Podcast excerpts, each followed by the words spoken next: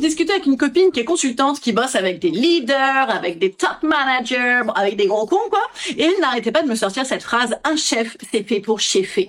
Il y a énormément de gens hein, dans le consulting qui répètent ça à outrance. Alors déjà, sachez que c'est du Jacques Chirac, les gars, donc c'est pas hyper moderne.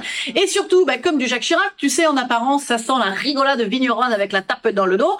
En réalité, bah, ça veut juste dire qu'il y a un chef et la plèbe qui se soumet. Et il y a beaucoup de gens qui pensent que c'est la seule manière de diriger. Il y a beaucoup de nanas, d'ailleurs aussi, hein. Alors moi, je me dis peut-être qu'un jour, ce serait bien d'arrêter de valoriser un système uniquement de domination. C'est pareil en politique. Une femme politique, c'est un homme comme les autres. Mais peut-être pas, tu vois. D'ailleurs, qu'une femme politique te sorte ce genre de phrase, tu sais qu'elle aurait totalement assimilé comme ça en met dans le costume. Ça veut dire quoi? Ça veut dire que ce genre de discours, c'est exactement comme les pesticides dans la flotte du robinet, tu vois. Euh, tu l'avales, tu t'en rends même pas compte. Alors moi, je balance la bombe. Je pense que c'est même pas une parité femme-homme qu'il nous faudrait dans le monde des dirigeants. Je pense qu'il nous faudrait des féministes. D'inventer un nouveau modèle, tu sais, plus social, plus collectif, où on rendrait des comptes, où on ne garderait pas le pouvoir toute sa vie. En fait, un nouveau mode de gouvernance qui sortirait de celui créé par des mecs pour des mecs. Vous croyez pas?